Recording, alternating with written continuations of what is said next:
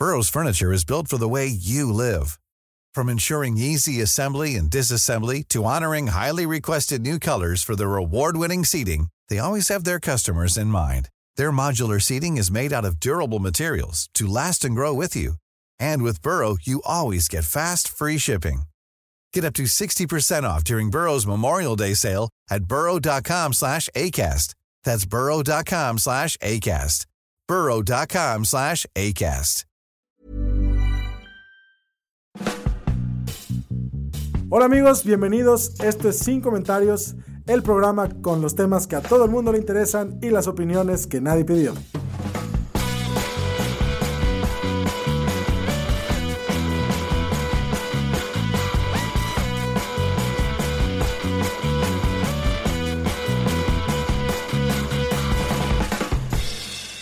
Bienvenidos a este grupo de autoayuda donde intentamos reír para no llorar mucho. Sí. Y no somos muy efectivos en eso. No, no, todas las noches lloramos un poco. Estoy aquí con Lalo Flores. Memo Vega. y yo soy Fernanda Dudet y bueno, ya saben que, que nosotros somos sin comentarios, aquí todos son bien recibidos y vamos a hablar de aquellas cosas que, que nos ¿Todos? pesaron. Bueno, ¿No tenemos una lista negra? casi todos. Sí tenemos una lista negra, pero están bloqueados, entonces no están recibiendo esta señal, creo. Ah, ya veo. no lo sé. Em, ¿Quién está en la lista negra, Guillermo Vega? Pablo Coelho. Wow, me parece muy bien. eh, Santiago Krill. Uy, ya ni me acordaba de Santiago Krill, ¿Ves? Por estar- Guillermo. porque está en la lista negra. Está muy está bloqueado, está muy está Está muy bloqueado. funcionando bloqueado muy tu bien. imaginación Sí, sí, sí. Wow. Juan Pablo II. A él lo bloqueó la vida, ¿no? Le dijeron, game over. Que es, es- es- es lo que ves cuando te mueres, ¿sabías? Es- Viene en la Biblia. ¿A Juan Pablo II? No, No, el el letrero game Game Over. De Tetris. Exactamente. O sea, ves toda tu vida pasar ante tus ojos y luego un Game Over. Tru, tru, tru, tru. Muy bien. El papá pitufo, ¿qué opinas del papá pitufo? ¿Lo pondrías en la lista negra? No. ¿Por qué? Pues no Bueno. sé, se me, hace, se me hace como un viejo muy abusivo, ¿no? ¿Les parece? Sí, es extraño. La pregunta es cómo los que lo pitufos se han este, reproducido. Ajá. Les echas agua. da. A lo mejor, sí, eso puede Mm. explicarse con magia, no necesariamente con incesto, Guillermo. ¿Qué es esto? ¿El Opus Dei? Oh, Oh, qué- tranquilízate. Cálmate. Magia no Está bien. Que si puedes intentar ser jocoso. Voy a intentar ser chistosín. ¿Cómo fue eso? Fernanda, el aspersor tímido. Sí podría ser aspersor en mi siguiente vida. Me encantaría, güey. Sería el aspersor que cuando vayas a ver la, la señora vestida de blanco, toda impecable a su audiencia de divorcio. Oh no, el aspersor tímido ha atacado otra vez. Va. Hablemos de Norberto Ronquillo, el estudiante que, que fue secuestrado y asesinado este mes de junio. Entonces vamos a intentar entender qué pasó cronológicamente, porque aparentemente esta es una de las cosas que está indignando, ¿no? Que ahí hay, hay cosas raras. En la noche del 4 de junio, a las 9.30, Norberto Ronquillo sale de su escuela al sur de la Ciudad de México y le avisa a su novia que va a ir a casa de su tía que vive a 15 minutos de ahí. Norberto no era de la ciudad, me parece que es de Chihuahua. Correcto. Entonces no tenía mucha familia ahí. Diez minutos después de que sale de la universidad donde hay un video, los tíos del joven reciben una llamada de una persona diciéndole que tenían a Norberto y que querían 5 millones de pesos para liberarlo. O sea, estaba secuestrado. A, los, a las 12.41, los familiares de Norberto logran denunciar a la Fiscalía Antisecuestros de la Procuraduría General de Justicia lo que había sucedido. O sea, esos 12.41, quién sabe, o sea, cómo dieron con ese teléfono, porque si has intentado encontrar teléfonos de autoridades en situación de crisis es complicado. Eh, pero a pesar de esto, como que la familia decide eh, pagar el secuestro precisamente por miedo, ¿no? Miedo a no saber qué va a pasar con su familiar. No logra recabar los 5 millones que pedían, pero sí 26 mil dólares que se los entregan a, a los secuestradores en el punto indicado, a cuatro kilómetros de, de, la ciudad Pedregal. Y em, las, según las autoridades, aquí es, es uno de los puntos claves, la familia les pide que no intervengan, ¿no? Es lo que ellos dicen. Eh, resulta que no le dan, ah, o sea, reciben, se quedan con el dinero de estas personas, pero no entregan nunca al sujeto. Tienen que, ya sabes, dejar el dinero en un punto, recogerlo en otro. Nunca aparece Norberto en el punto donde lo tenían que recoger. Y en ese momento donde se estaba haciendo la entrega, se encuentra el auto de Norberto a 10 cuadras de la Universidad del Pedregal. Eh, tiempo después, eh, creo que fue el 6 o 7 de junio, hay una manifestación para, para exigir como qué está pasando con Norberto y que las autoridades atendieran. Ah, es muy importante mencionar que cuando encuentran el auto, las autoridades dejan que la familia de Norberto se lleve el auto, ¿no? O sea, Sin perdiendo... periciales, ah. Nada, perdiendo ahí como que cadena de custodio es. ¡Eh! Aprendí algo de mi abogado. Este, entonces pierden la cadena de custodia del auto, se lo llevan y pues ahí toda la información que se pudo tener valiosa desaparece. Sí, porque se contamina la evidencia. Exactamente. Y bueno, para el 9 de junio, que son cinco días después del secuestro de, de Norberto, eh, se recibe una llamada anónima reportando un cadáver en el barrio semiurbano de Santa Cruz, Acalpixca. Eh, y bueno, resulta que, cuando ya empiezan a hacer los estudios, descubren que Norberto fue asesinado, eh, bueno, golpeado y luego asfixiado pocas horas después de haber sido secuestrado. Y aquí es donde empieza a ponerse un poquito como, pues otra vez llamando la atención a nuestros amigos los medios y a nuestros amigos las autoridades, que no son nuestros amigos, porque la discusión está girando recientemente a una línea de investigación que parece más telenovela de Televisa okay. que a una investigación propia sobre los secuestros que se están sucediendo en esta zona. Porque debido a un tuit que encontraron de la novia de Norberto, eh, le están ellos asumiendo o están pensando que es probable que un exnovio de la novia Norberto, que es pandillero, haya secuestrado al joven con otras dos personas. Y esa es una línea que se está investigando, pero es la línea que están intentando empujar mucho los medios, de decir, ay, como que fue un problema ahí de... Entre, de, entre particulares. Entre particulares, y seguro lo secuestraron porque porque andaba en malos pasos indirectamente, ¿no? Anduvo con esta chava, que anduvo con una persona que andaba en malos pasos, entonces no es problema nuestro, pero eh, ha habido recientemente cinco secuestros en la zona donde secuestraron a Norberto. Okay. Entonces ya tenemos ahí como que ese antecedente y además, este, desde el 2012 al 2018, los secuestros en el DF o en la Ciudad de México van muy a la alta en relación al periodo anterior. ¿Qué tan a la alta? 67% más y siguen incrementando. Sí, es mucho. Entonces, como que, que, las autoridades quieran decir, ah, no, este es un problema de amor, o sea, es como, a ver, mecano, te me tranquilizas, güey, y es un problema de seguridad. Que es otra vez el rollo de criminalizar a la víctima, ¿no?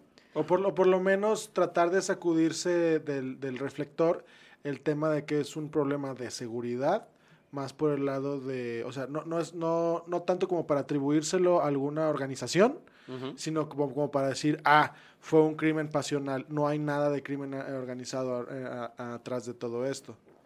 Sí, que, totalmente. Entonces es lo está muy lamentable el, el sí. asunto. Pues es, es, triste cómo se está volviendo a, a tratar el tema. O sea, las, las plat o sea, el, ahora sí que lo que ha hablado la mamá de Norberto, porque ella lo ha tomado mucho como en el sentido de, pues vamos a, o sea, que Norberto sea el último, que esto no se repita. Claro.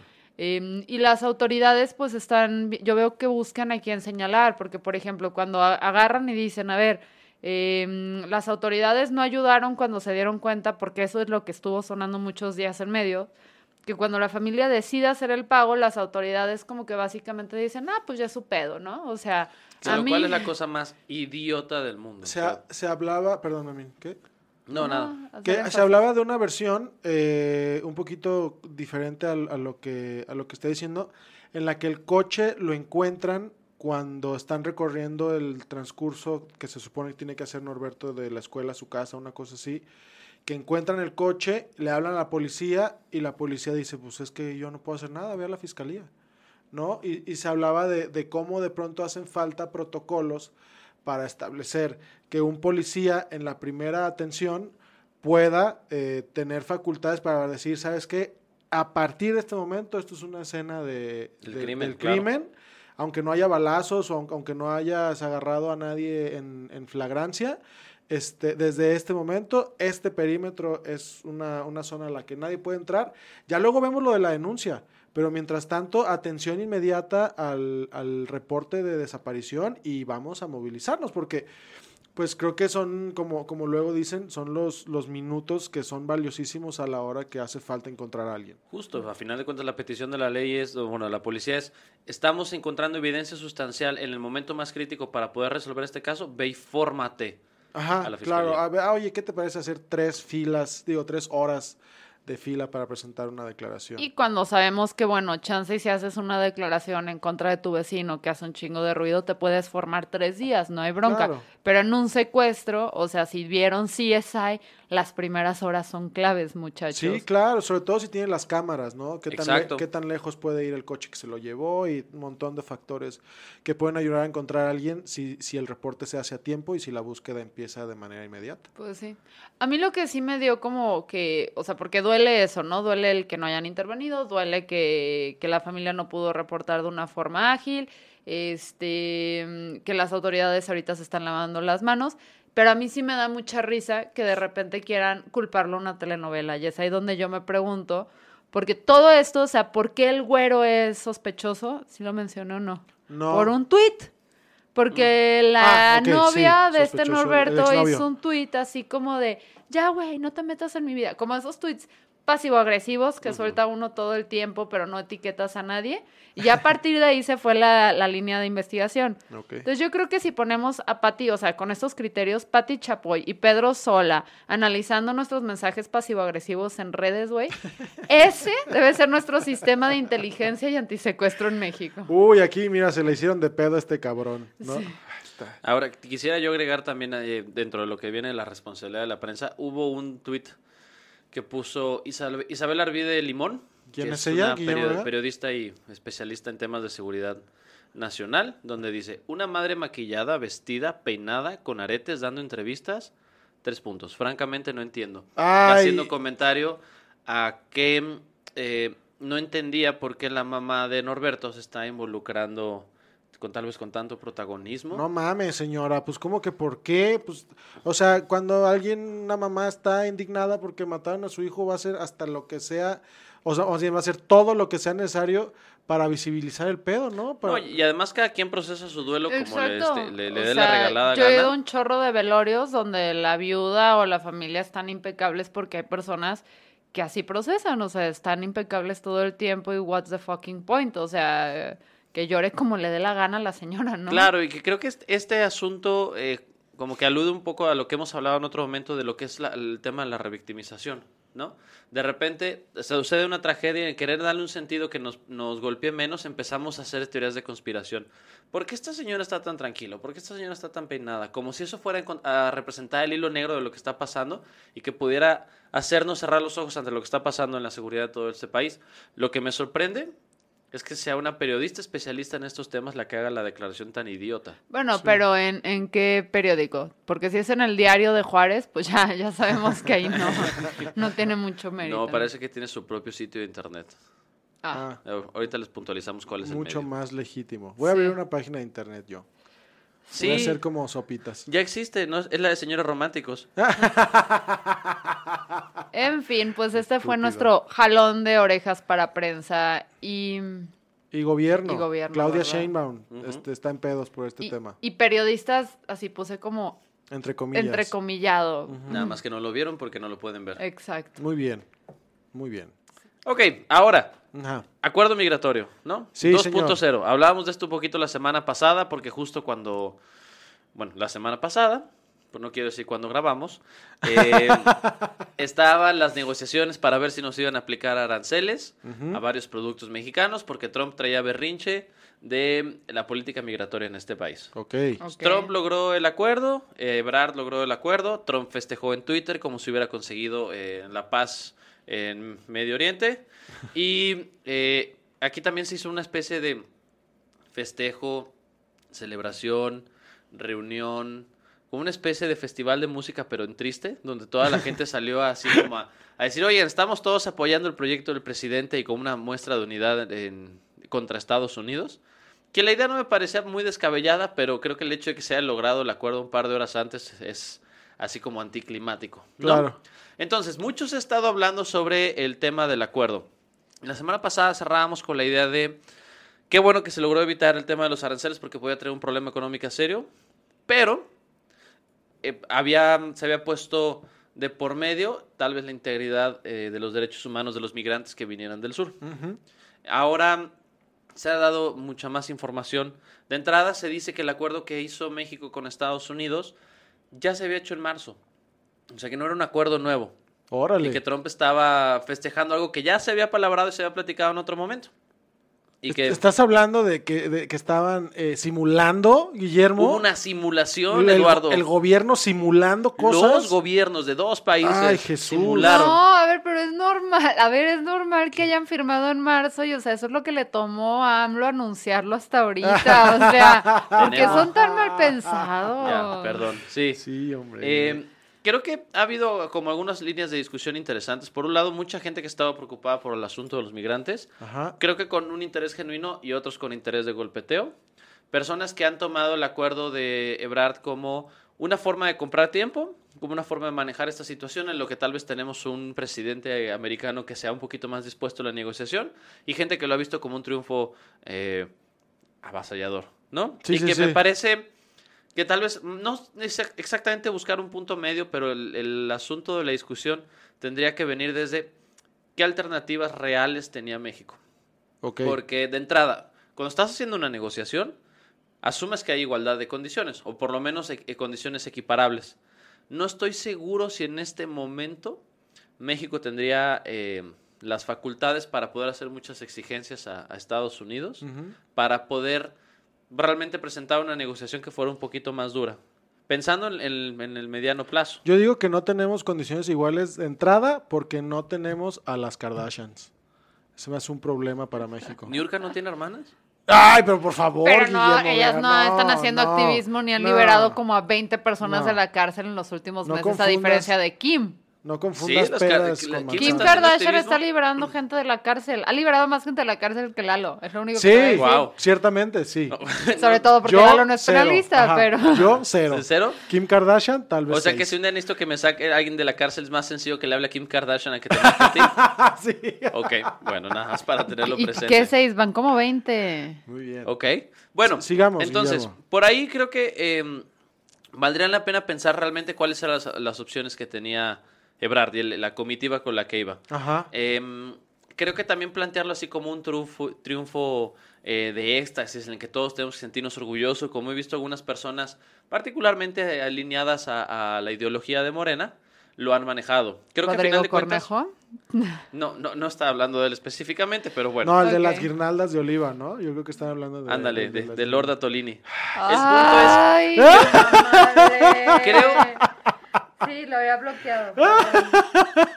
Creo que el acuerdo es, es relativamente sensato pensando en la coyuntura, ¿no? Que tienes que encontrar una manera medio de apaciguar a un sujeto que tiene muchísimo poder y que bien pareciera que está en una situación que no tiene nada que perder. Claro. Porque a lo mejor es su último año de gobierno y entonces, en su afán de poder establecer un legado, puede tomar una decisión completamente desquiciada a partir de su propio marco de referencia. Claro. O sea, es, es, eh, em, intensificar la manera en la que está abonando, este, abonando esto. Desde esa lógica, Ebrard ya dijo, fue a comparecer al Senado y dijo, estamos tratando de comprar tiempo. ok. Qué, no qué sabe- desafortunada declaración, ¿no? Pero, no, ¿por qué? Porque, fin- ¿cómo, cómo, cómo, o sea, cómo vas y confiesas que estás tratando de ganar tiempo, ¿no? ¿No te da la impresión de que eso podría darle a entender a Estados Unidos que nada más estamos como dándoles a tole con el dedo? No necesariamente, a final de cuentas me parece que la lógica es opuesta. Pues miren, no tenemos muchas alternativas. So, estamos buscando que cambie un poquito la coyuntura para poder este, mejorar una este, lógica de negociación. Pero mientras tanto tenemos que atenernos a que no tenemos los mismos elementos con los que podría negociar China para poder sentarnos con Estados Unidos. Y poniéndome, poniéndome en el tupé de Trump, la neta, la neta, o sea, que digan que pues, se están comprando tiempo, a mí me valdría. Es como, jajaja, obtuve lo, Lo que logré, quería, sí, ja, porque ja, Trump ja". le está Es echando- un super villano, o sea, piensa en el villano que está a punto de matarte y te cuenta todo su plan. Ese es Trump, o sea... Sí. Ahora, justo planteando sobre Trump, Trump, eh, como para darle un, un revulsivo al tema del acuerdo, dijo que hay un acuerdo secreto entre México y Estados Unidos. Tenía muchas ganas de hacerlo, lo estuve practicando hoy en la mañana. No pude evitarlo, Lalo. Te felicito que, que hubieras practicado para eso, pero te tenías que poner rímel, Guillermo. ¿Cómo voy a hacer un Donald Trump hermoso si no me Pero maquillo? lo está ensayando también que su última frase de Trump lo dijo medio Trump ruso. O sea, eh, estudió hasta los... El camarada Marcelo Ebrard. El punto es, salió a decir que tenía un acuerdo secreto Y no contento con esa idea de que hay un acuerdo secreto que pronto se va a revelar, que va a salir una escena post créditos de la película de Spider-Man. Ajá. En un evento este, afuera de la Casa Blanca, sacó una hoja doblada a Ajá. decir que este era su acuerdo y lo empezó a sacudir en todos lados. Ah, Agarró qué- una hoja y se la empezó a enseñar a todos. Y este es el acuerdo secreto que la gente dice que no tengo firmado. ¿No le pegó a la- en la cara a nadie con él? No, A pero hubiera sido maravilloso. hubiera sido maravilloso. Eh, aparece una sola hoja. Es un sudoku de seguro. No, No. que era Trump con un sudoku, ¿no? Pues de hecho, conectar como- los puntos. Así es como le pusieron los códigos nucleares. En un sudoku, si tú resuelves esto, puedes lanzar armas nucleares. Eh, el Washington Post, Ah, yo periódico... Por eso, ya estás capacitado para ser presidente de Estados Unidos. Bajo esta lógica, el Washington Post, eh, periódico que es de Jeff Bezos, eh, le tomó un, le hizo como un close-up a esta hoja, que es cuando lo estaba sacudiendo Trump, y se dieron cuenta que mucho de lo que venía ahí eran cosas que ya se habían acordado, y que entonces no saben qué podría haber así que fuera como particularmente relevante, porque la hoja es, le, le sobra un cacho, y entonces solo queda un tercio que no se ve, y dices, en el tercio que no se ve, ¿qué podría, qué rayos podría haber? Como para que hubiera un acuerdo secreto así, impactante. Ajá. ¿No? Algo, algo que pudiera redactar en tres renglones. Exactamente. Ah, sí, por cierto, vamos a mandar a Iron Man a la frontera sur de México para que aniquile a los migrantes. Ahora, todo esto ha sido un revulsivo no solo por la forma en la que se ha discutido, eh, eh, sino por lo- las consecuencias que ha traído. De entrada, renunció el director del Instituto de Migración, Ujú. Donatiu, eh, y ahora están buscando, no dice por qué, no dice por qué, él, él nada más mandó una Porque carta. estaban haciendo la chingada las cosas, tal vez. Exactamente, digo, a final de cuentas lo que se puede inferir a partir de esto es que el acuerdo formal de mandar a 6.000 personas de la Guardia Nacional a la frontera sur de México va en contra de todo lo que eh, lo se que él- postula ajá. Instituto de la Migración. Lo hizo eh, apenas en cuanto Ebrard fue a, a declarar al Congreso, anunció que ya se iba a retirar. Y ahorita están proponiendo a, a Francisco Garduño. ¿Y qué ha hecho Francisco Garduño? Porque tiene que ser una persona sumamente sensible y humana para entender la complejidad de lo que se vive en el sur, ¿no? Pues mira, Garduño, antes de ingresar al Instituto Nacional de Migración, dirigía el sistema de cárceles. Entonces, Chale. digo, Oh. Digo, a lo- tampoco hay que ponernos particularmente suspicaces. Usualmente cambian de políticos de un puesto a otro cuando los políticos no están capacitados para dirigir ninguna dependencia de gobierno, de nada. Pero, Oye, El- ese, el- ese es oficialismo pasivo-agresivo, ¿no? Sí, sí, es sí, así sí. como, ay, no lo culpe, no es tanto su problema, pero nadie sirve para nada. Todos son una mierda. es que tú piénsalo de ¿Y esta qué manera. haces con la mierda para que no apeste? La mueves del lugar. Oh, ¡Eh! Este anuncio es patrocinado por Maestro Limpio. Claro. que sí. Eh, total. Aquí la suspicacia, por un lado, es pensar que tal vez esto es una señal de que va a haber eh, un trato más duro con los migrantes. No lo sabemos, todavía es una inferencia descabellada.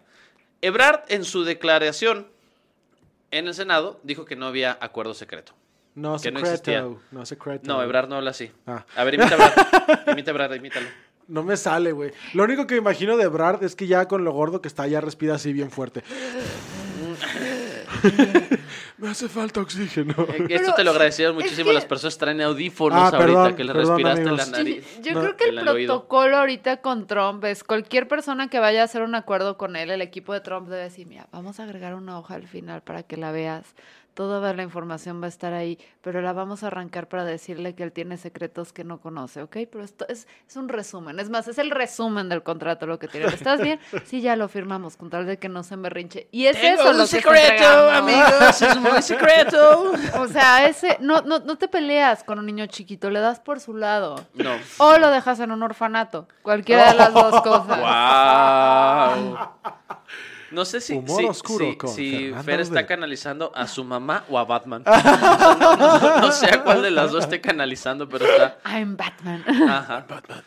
Fernanda Pattison. En fin, es lo que está pasando de nuevo con el acuerdo migratorio. Tendremos que ver dentro de 45 días qué pasó con la Guardia Nacional. Que no estoy seguro si ya tengan los elementos, si ya están entrenados, si ya puedan estar capacitados para trabajar en, en la frontera sur. Eh, si en 45 días no se trabaja, no, se, no siguen estos lineamientos, ¿qué va a hacer Estados Unidos? Entonces, estamos en suspenso. ¿no? Suspenso. Sí, estamos como en las sillas musicales, cuando está a punto de acabar la música y sabes que alguien se la va a pelar, pero todavía no sabes quién. Exactamente. Como sin comentarios. Básicamente. Ajá, muy Big- bien. Big Brother. No, ¿No? Ok. no. Bueno, Next. vamos al siguiente. A ver, Fer, ¿cuál crees que sea el acuerdo secreto que tiene Trump con México?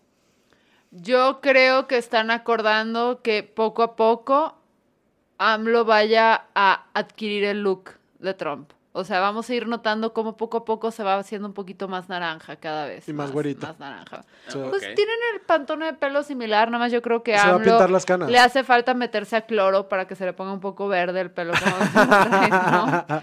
Pero, pero no. Mimetizarse, hacer a, AMLO el Trump mexicano, aunque ya es. Vicente Fox. Lalo, ¿Qué? ¿cuál es el acuerdo secreto que tiene Trump con México? Mm, que, ah, creo que el, el- el intercambio va a ser eh, desaparecer Taco Bell. Creo que es el acuerdo.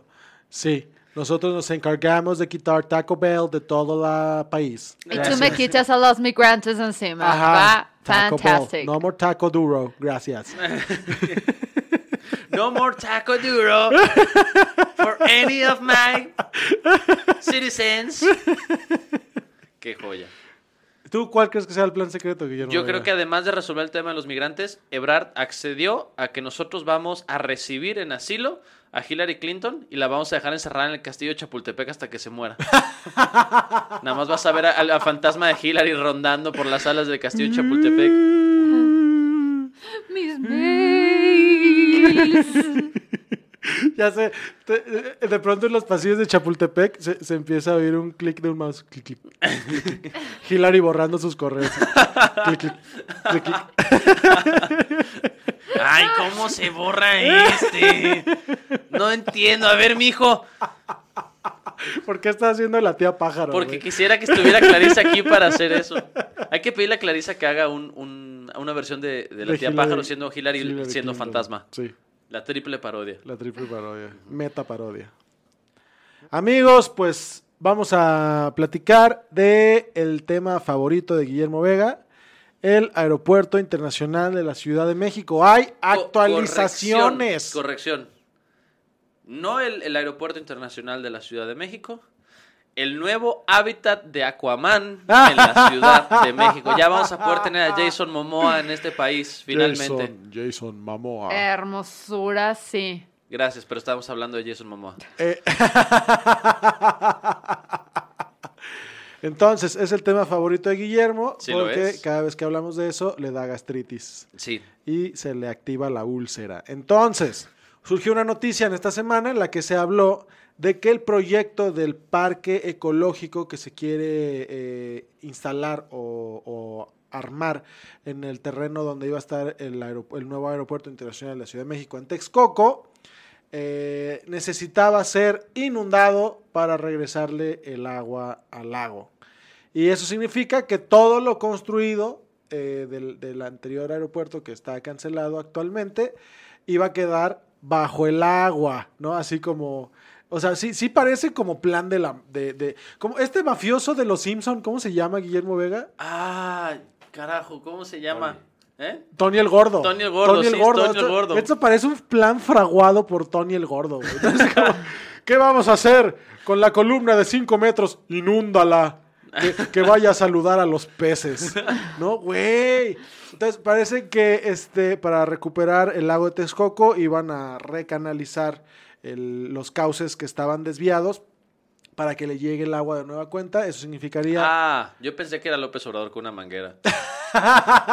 Dije, es un plan perfecto. Lo dejan todo el sexenio con una manguera abierta y Con- este, ya ga- ganamos dos centímetros de profundidad. Ay, mi mamá María, tu plan.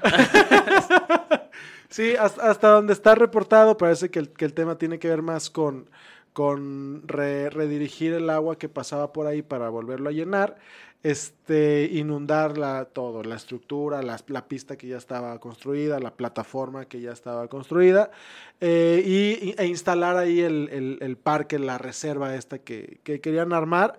Pero ¿qué creen amigos? ¿Qué? Hay un amparo. Bendita joya del derecho Odio, mexicano. odio esa frase. Hay Hoy amparo, hay amparo. Hoy hay amparo. Este, todavía no está declarado como tal el amparo, pero por motivo de una, de una demanda de amparo fue concedida una suspensión, ajá, como el doctor Chunga,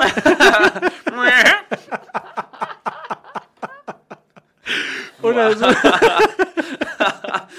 Qué gran referencia. Una, una suspensión para que nadie le haga absolutamente nada a lo que ya está construido en Texcoco hasta que se resuelva si la can- cancelación fue constitucional o no fue constitucional. ¿no? Que es esencialmente lo que, lo que revisa el, el tribunal en, en- en el amparo. Entonces la Corrales va a ir a auditar. La- La oficina. Te amo, Corrales. La, la Corral es, este, es brava, es brava con eso del aeropuerto también se pone bien. Sí, le- a, le- a ella sí le da gastritis. le da Uy, hay que juntar a Memo y a Corrales para que... Podría acabar su amistad. Sí, pues, totalmente. Entonces no van a poder hacer nada. o sea, Espérate, el- no, no solo eso, como, como, Ajá, no- como- no para como- ahí. como infomercial de las 12 de la noche. Y no solo eso, Fernanda, Dímela, ¿lo más me voy a llevar con este amparo? la orden de suspensión indica que todo tiene que estar en el exacto estado en que se encontraba en el momento de suspender, eh, o más bien de cancelar la construcción del aeropuerto. Esto quiere decir que si todo se tiene que mantener en esas condiciones, el gobierno tendría que llevar a cabo acciones para conservarlo O sea, de como mantenimiento. está. Mantenimiento. evitar la corrosión, verificar que no se esté cuarteando la losa, etcétera, etcétera, etcétera, porque no sé de construcción. No sé construcción. Güey, el acero se oxida. Sí, no me digas. No, y los materiales si los tienes, o sea, no sé si haya materiales abandonados. pero a lo o si mejor- no- Se supone que todo eso ya lo retiraron. Lo que pasa es que estoy pensando que tal vez, ya ves que AMLO todo el tiempo ha dicho que queremos, eh, que su postura de gobierno es acabar con la corrupción. Sí. A lo mejor lo hemos entendido mal.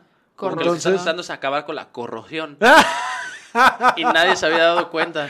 Güey, es de la playa, es, él es de la costa, la Él sabe, él corrosión es muy grave en la costa, acaba con todo. Sí, es horrible, yo lo sé. Yo estoy corroído, amigos. Muy.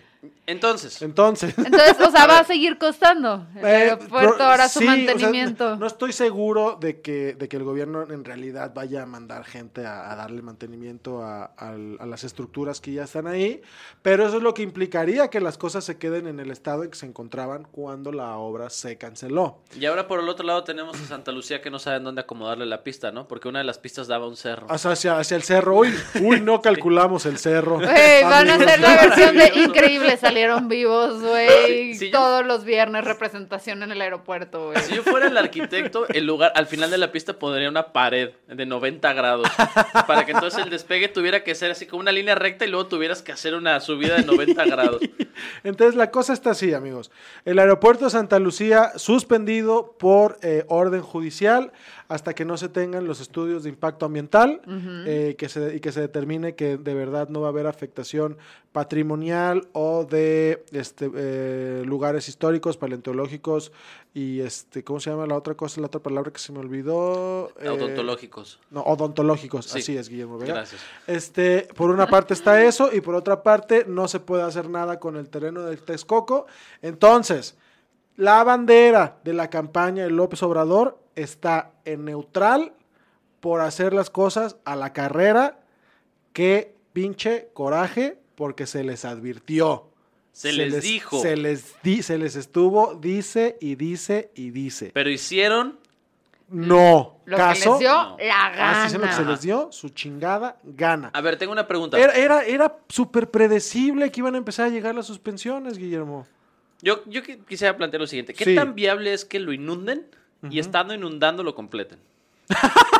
Si ponen las, las, a las mujeres que fueron a la marcha fifia que lloren ahí, A lo mejor lo, llenan inundar. en De chinga, lágrimas. Pues güey. estoy lágrimas. pensando. que- O todo Twitter cuando leo un tuit de Tolini, también lo llenamos en chinga. De orina. Yo sí me lo imagino así como de, a ver, la- hay ventajas, ¿no? De que, de que hagan el aeropuerto todo bajo el agua. Sí, Uno, lo de Aquaman. Claro. Dos, podrías grabar la secuela de La Forma del Agua. Tres, ya no tenías que mandar a todos los chilangos a Acapulco en Semana Santa. Puedes seguir grabando secuelas de Waterworld. También, nadie quiere eso. Sí, yo quiero eso. Nadie quiere es eso, ni siquiera Kevin pleasure. Costner quiere Sí, eso. No, mira, podríamos omitir eso. Ay, ay, ay, omíteme esta. No. Entonces, así, así está el pedo, amigos. Eh, muy probablemente una de, o más de una de estas 147 demandas de amparo van a terminar en la Suprema Corte. Son 147. 147. ¿no? Wow. Apenas ahorita sabemos de dos suspensiones, pero fueron 147 demandas.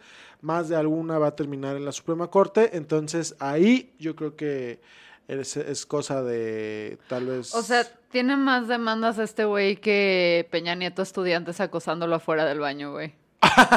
Guau. Qué gran referencia histórica, Fernando. Gracias, Sí, sí, sí. Gracias por Muy, recordarnos y la, muy bien acomodadas. la campaña. Gracias por recordarnos la campaña de Peña Nieto. ¿Ya ves cómo Entonces, te gusta recordar eso por oficialista? Lloro. Ujú. Sí, gracias por los Kleenex. Entonces, pues así está el pedo, muchachos. Vamos a ver qué empiezan a decir los tribunales al respecto. Por otra parte, López Obrador dice, ah, hay, una, hay una nota de Forbes que me hizo imputar, eh, que sale después de la noticia de la suspensión, que dice, obra del aeropuerto de Santa Lucía no se detiene, ¿no? Y dices, qué huevos de López Obrador, ¿no? O sea, te da, como entender que se va a brincar las suspensiones del tribunal. Abres la nota y la transcripción de López Obrador es que este señor, nuestro presidente, dice que este, la obra va a concluir en los dos años como se proyectó. No, o sea, no es lo mismo, ¿no? Ajá, Porque sí, eh, no es- no es lo mismo. La obra sigue, no importa qué. A la obra va a acabar en el tiempo que lo previmos. Esto es, yo creo que esto lo dice AMLO a partir de su eh, profunda necedad o a partir de la con- conciencia o la certeza de que los amparos no van a, A progresar. a prosperar y que va a haber forma de recuperar el tiempo en que los trabajos y el proyecto en general estuvo, estuvo suspendido. Entonces, en ese caso, debo decir a favor del López Obrador que la nota esa tiene un encabezado muy mamón. Gracias. Es toda mi participación.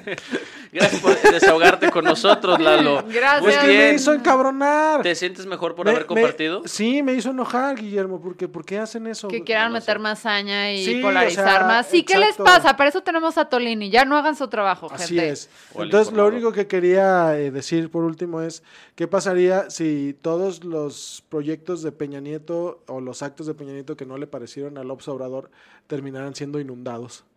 No, Y así es como encontramos el cadáver de la gaviota. Oh, Dios mío. Estoy seguro que eso lo va a hacer Peña Nieto antes de que lo haga López Obrador, pero bueno. así es. Guillermo, ¿quieres este, hacer tu esta? ¿Cuál fue el gran proyecto de Peña Nieto que pudieras ahogar? O sea, se ahogó solo en su gobierno, Sí, de hecho, ese no tuvo chava. ningún Ajá. gran proyecto.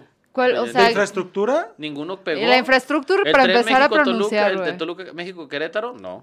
El- el- la carretera que conecta a, a, este, Aguascalientes con el estado de Lagos de Moreno. Esa fue una gran obra de infrastructure. Exacto, infrastructure. Infrastructure. Y pues ya. Y pues ya. Sí. Sí. señor. Muy bien, Guillermo Vega. Nos prometiste la, La nota de la semana. nota estúpida de la semana. Ok, ¿podemos empezar ya? Sí. Sí. Muy bien. Bienvenidos a nuestra sección favorita del programa, la sección de Lalo, en la que, pues, Lalo explícanos. Sí, explica tu sección, Lalo. A ver. es que es me emputa, güey.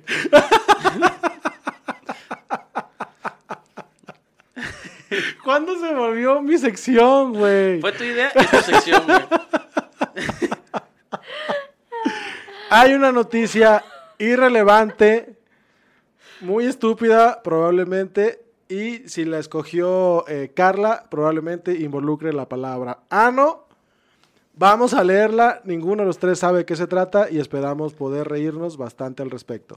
Adelante. No, no, pero esta, esta vez tenemos un giro. ¿Hay un- hay un plot twist? Hay un plot twist, A porque ver. Carla no escogió la nota, yo escogí la nota. Y yo Ay, va a tener Monty Python. No, no, no, no. Les prometo que no tiene nada que ver con Monty Qué Python. giro tan inesperado, Guillermo. ¿Qué tal? Ok, ahí les va. Este evento se dio en los últimos días, donde un señor de 70 años que se dedica al servicio público Ajá. acudió a un evento público en su estado de origen. Ajá. En un momento estaba haciendo un pacto político en. Sinaloa Ajá. y de manera inadvertida ¿Listos? Sí. Cruzó las piernas y se aplastó un huevo. ¿Cómo, ¿Qué se, tal? ¿Cómo se llama? Así es, el senador de Morena por Sinaloa, Rubén Rocha, Se machucó un huevo. hizo la pinza del dolor de manera inadvertida, cruzó la pierna y entre pierna y pierna sofocó a uno de sus testículos, provocándose un rictus de dolor insostenible. Eso explica por qué esta semana de repente todos estaban hablando de huevos. Ajá, sí. Tal cual. Eh, No sé si tuvieron oportunidad de ver el video. Yo Es vi el video. El mejor video de internet. Yo vi el Porque video. además el señor cuando se cuando hace cuando hace cuando hace la cruzada del diablo este hace un rictus de dolor intensísimo. se le, chicotea, se chicotea, chicotea la cabeza, chicotea la chicotea. Sí, cabeza. sí, sí, vi el grito. Pero aquí mi pregunta es, o sea, no hay ropa interior que, que, que- o sea, si se está colgando todo a esa edad, no hay ropa interior que le ayude como mantener sus testículos pegados al cuerpo y seguros. No, es que no que tiene que ver con el colgamiento, sino con cómo cruza la Con la posición. Si cruza las piernas así como Pedrito Sola, así que se les juntan un chingo, que parecen este la como, como, como la reina de Inglaterra, una mamada así. Ajá. Este, no importa qué tan abajo o qué tan arriba estén, te vas a machucar. O sea, Exacto. sí, señor. Porque además como que se le olvida que tiene la cámara enfrente, se le, se le olvida que está en el presidium, Sí, se, ¿no? le, se le olvida que está en un evento Pues a ver, a ver, a ver, pero es que tú qué puedes hacer en esa situación. Te acabas de machucar un testículo con toda la fuerza de tus grupos musculares de una pierna. No tienes, no tienes capacidad para reorientarte a nada más. ¿Cómo mantienes el recato? No, Este señor te espérate. garantizo que hizo lo que pudo. No solo fue el chicotazo y el ¡ay! Ajá. No, porque si, si se pudiera escuchar así la grabación, seguramente fue un ¡ay! Sí, exacto. O sea, yo ni siquiera fue como con la película de tiran un flechazo. ahí, ¡ah!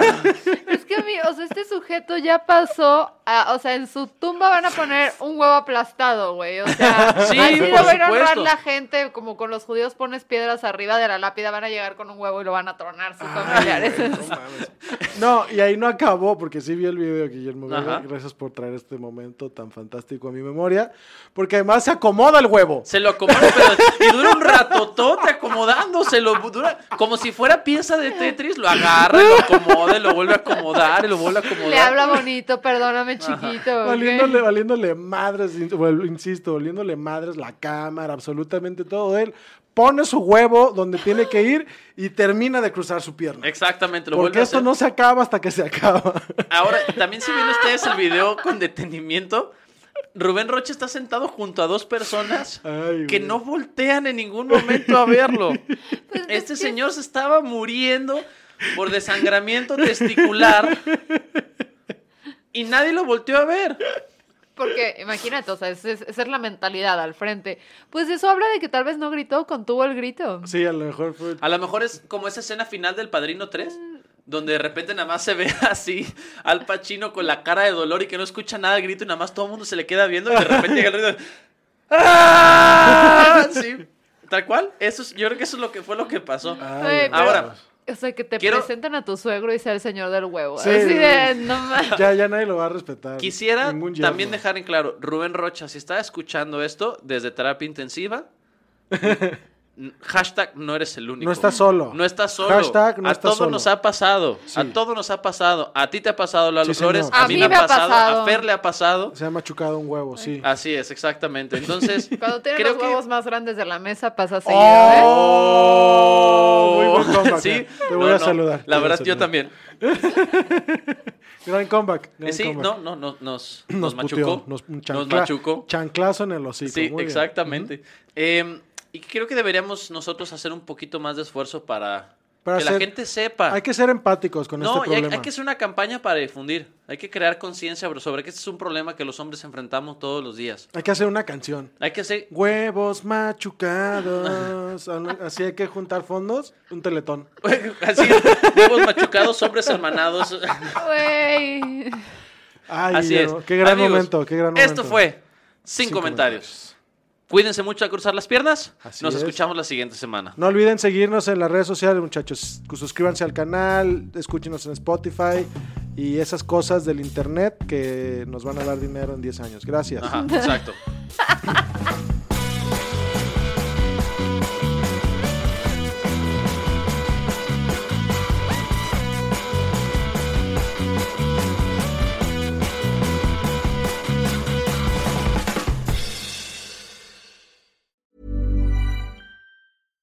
Selling a little or a lot? Shopify helps you do your thing however you cha-ching. Shopify is the global commerce platform that helps you sell at every stage of your business. From the launch your online shop stage to the first real life store stage, all the way to the did we just hit a million orders stage. Shopify is there to help you grow. Shopify helps you turn browsers into buyers with the internet's best converting checkout. 36% better on average compared to other leading commerce platforms because businesses that grow grow with Shopify. Get a $1 per month trial period at shopify.com/work. shopify.com/work.